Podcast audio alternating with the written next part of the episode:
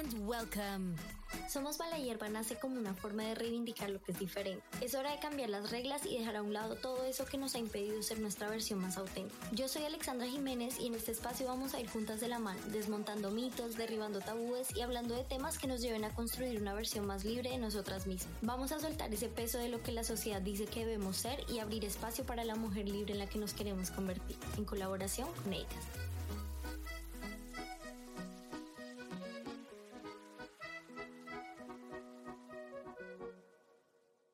Hola, hola bebé, bienvenida, bienvenido y bienvenide a un nuevo episodio de Somos Malayer.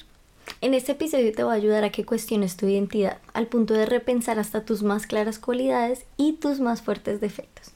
Quédate todo el episodio porque al final viene una reflexión que te va a cambiar la perspectiva y estarás cada vez más cerca a esa mujer libre que llevas dentro. Durante toda nuestra vida estamos expuestas a opiniones externas, ¿no?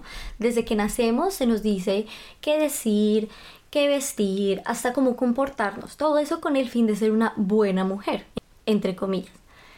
Y como a tan temprana edad se nos entrega prácticamente una identidad ya hecha por alguien más, ya sea por nuestros cuidadores, por nuestro colegio, por nuestro entorno familiar, al ser mayores nada más le vamos como agregando cositas a esa identidad, pero de dónde salió esa identidad. ¿Es realmente algo que nos identifica? Yo creo que todas hemos estado alguna vez como en esa situación donde ya sea por una entrevista de trabajo o una actividad de reflexión, lo que sea, nos piden por X o Y razón que enlistemos nuestras virtudes y nuestros defectos, ¿no?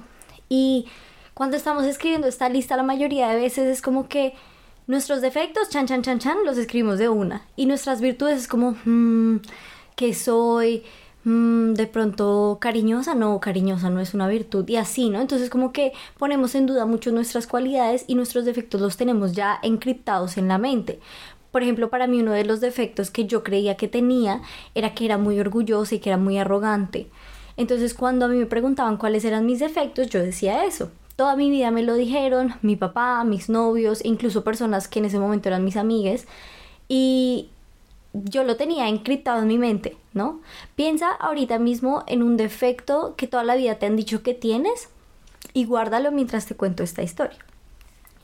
Resulta que un día yo estaba en terapia, hace como más o menos un año, y ese día pasó algo que me hizo cambiar la perspectiva de cómo yo me veía a mí misma yo estaba en terapia y estábamos hablando de mi papá con mi terapeuta y yo estaba muy molesta, estaba muy decepcionada por algo que él había hecho. Ya ni me acuerdo qué es porque como la vive cagando el hombre, pues ya perdí la cuenta. Pero algo había hecho y yo estaba muy triste porque él me culpaba de todas sus cagadas, diciendo que yo era una orgullosa, que yo eh, era una arrogante, que yo era una soberbia y yo sentía esas frases así como cachetadas, ¿no? Tran, tran, tran. Y yo le dije a mi psicóloga así súper triste, llorando, es que ya no quiero ser así, ya no quiero ser así orgullosa, siento que voy a alejar a todas las personas que quiero, siento que me voy a quedar sola. Y ella me dijo, bueno, espera, pero Alex es realmente una persona orgullosa.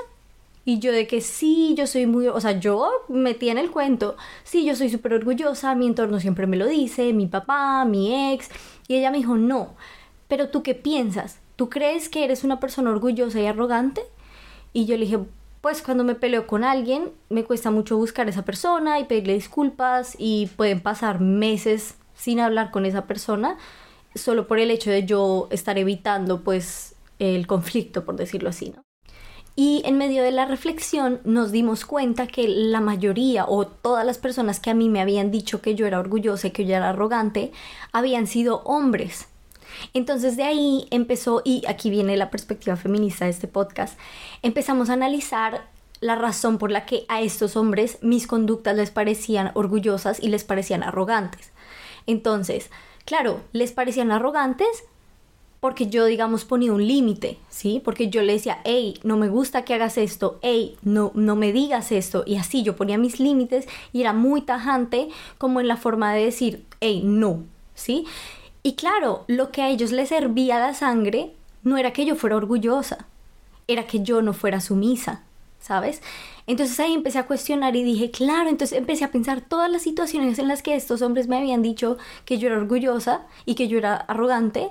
Y dije, claro, Marica, con razón. A ellos les parecía arrogante porque ellos estaban tratando de, o sea, a la fuerza hacer lo que ellos querían, decir lo que ellos querían y pretendían que yo les dijera sí, sí, sí, sí, sí, sí. Sí, papá, sí, mi amor, yo hago lo que tú digas. Y no, yo les ponía mis límites y eso era lo que les molestaba. O sea, ellos no les molestaba en, sí el hecho de que yo fuera, según ellos, orgullosa, sino que lo que les molestaba era el hecho de que yo les ponía un límite. Y ahí entonces empecé a cuestionar realmente todas estas acusaciones de mi mundo externo. Venían estas acusaciones realmente desde el yo soy de verdad así o venían más bien de esta persona que no soportaba cierto límite que yo le estaba poniendo y por eso me ponía como la etiqueta de, ay, tú eres orgullosa, solo porque pues no haces lo que yo quiero. Por ejemplo, te pongo un ejemplo. Em, cuando tú muestras vulnerable frente a una persona que no sabe mostrarse vulnerable, esta persona te va a decir, ay, eres súper sensible, eres súper exagerada, que llorona y tal, pero cuando tú te muestras vulnerable frente a una persona que también se sabe mostrar vulnerable, para esa persona no vas a ser muy sensible, vas a estar en el punto perfecto porque esta persona sí entiende tu sensibilidad, ¿sí? Cuando tú estás con una persona que respeta tus límites, cuando tú le pones un límite a esa persona, esta persona nunca va a pensar que eres una persona arrogante o que eres una persona eh, orgullosa solo porque le pusiste un límite, porque esta persona sí sabe entender los límites. Entonces ahí está ese cambio de perspectiva de hasta qué punto le damos importancia a estas opiniones externas y muy bien analizar de quién vienen también. Claramente sí hay defectos que en efecto pues sí lo tenemos y también es súper importante saber determinar cuáles son, ¿no? Que tú te conozcas a tal punto que sepas, ok, este sí es mi defecto y este me lo está echando esta persona encima, quién sabe por qué.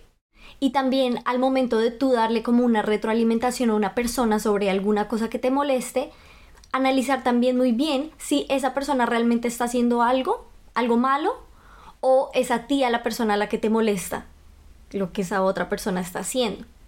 Para que no vayas a cometer también el error de echarle a otra gente, decirle, hey, es que tú eres esto y tú eres esto y tú eres esto, y al final de cuentas es algo que viene desde ti, tú estás proyectando algo a la otra persona.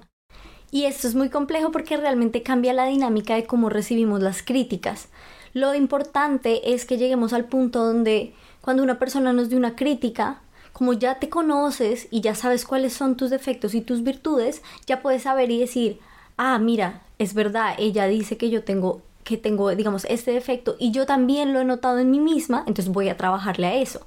O si por lo contrario dices, esa persona está hablando mierda, no es cierto que yo soy así, lo que pasa es que a esta persona le incomoda que yo sea así porque espera otra cosa, X o Y cosa de mí. Y para poder llegar a ese punto es súper importante que conozcamos estos dos conceptos que mi psicóloga me dijo en ese momento en el que estábamos teniendo la sesión. Y los dos conceptos son la introyección y la proyección. Entonces, la introyección significa cuando tomo de otras personas lo que ellos dicen y lo asumo como mío, ¿sí? Que viene siendo lo contrario a la proyección, que es cuando yo le entrego a otras personas lo que realmente es mío.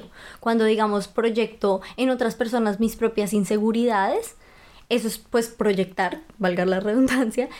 Y lo que te cuento que me pasó a mí, por ejemplo, con el orgullo, fue que yo introyecté estas palabras que me decían estas personas y las apropié como mías. Y entonces yo misma me empecé a describir como una persona orgullosa, que puede que te haya pasado también a ti, si digamos te han dicho mucho que eres muy sensible, que eres muy arrogante, que eres muy, em, muy activa, que eres muy ruidosa, que eres todo eso, son cosas que tú misma te vas creyendo, por tanto que te lo dicen, te lo vas creyendo y crees que eso hace parte de ti y creas tu identidad a partir de eso. Pero realmente no es así.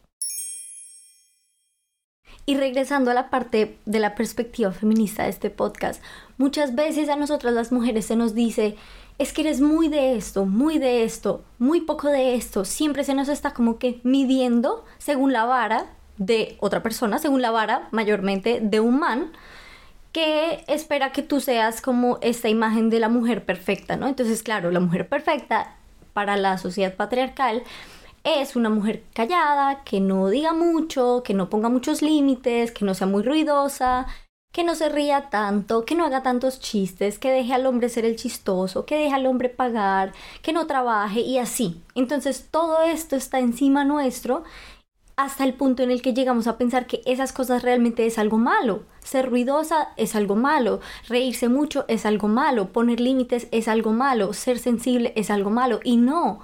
Realmente todo lo que está haciendo esta sociedad es ponernos encima cosas como para presionarnos para no ser libres. Porque lo que le funciona a la, a la sociedad patriarcal es que la mujer se quede siempre en el rol pasivo y nunca pase al rol activo, porque así funciona la sociedad.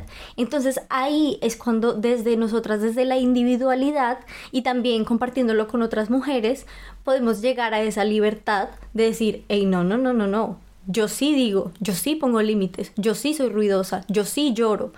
Y adueñarte de todas estas cosas y cambiarlas desde, o sea, pasarlas de la casilla de defectos a pasarla más bien a una casilla de virtudes.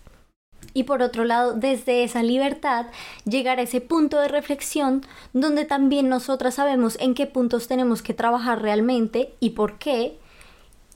Y asimismo ir creando como esa versión de nosotras que sí es nuestra esa versión que sí creaste tú de ti misma, cuando tú misma eres la que dice cuáles son tus defectos y cuáles son tus virtudes, cuando tú misma te pones en el papel de arreglar ciertas cositas que de pronto podrías hacer mejor, ciertas actitudes que de pronto a veces se te salen de control, pero siempre teniendo en cuenta que no significa, o sea, que el hecho de que una persona te diga que algo no le gusta de ti es 100% algo que tienes que cambiar.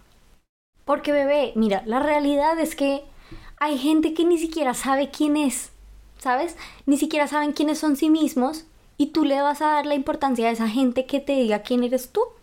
Pues no tiene sentido, porque una persona que ni sabe quién es, tampoco puede saber entonces quiénes son las demás personas. Entonces dejemos de creerle y pedirle consejos sobre construcción a una persona que no ha construido ni una repisa en el baño. Dejemos de pedirle consejos de cocina a una persona que no sabe ni fritar un huevo, una persona que cocina horrible, una mierda horrible que ni ellos mismos se pueden comer. Entonces no pongamos en manos de otros, no pongas en manos de otros la percepción sobre ti misma y asume la responsabilidad de trabajar en tus defectos y potenciar tus virtudes porque tú ya sabes quién eres. ¿sí? Ya nadie te va a a convencer de otra cosa. Lastimosamente en la sociedad a las mujeres se nos enseñó desde un principio que nos quedáramos calladas, a no decir lo que nos gusta, lo que no nos gusta, y nos enseñó a sacrificarlo todo por complacer a un man, sin importar que tuviéramos que sacrificar hasta nuestra propia voz.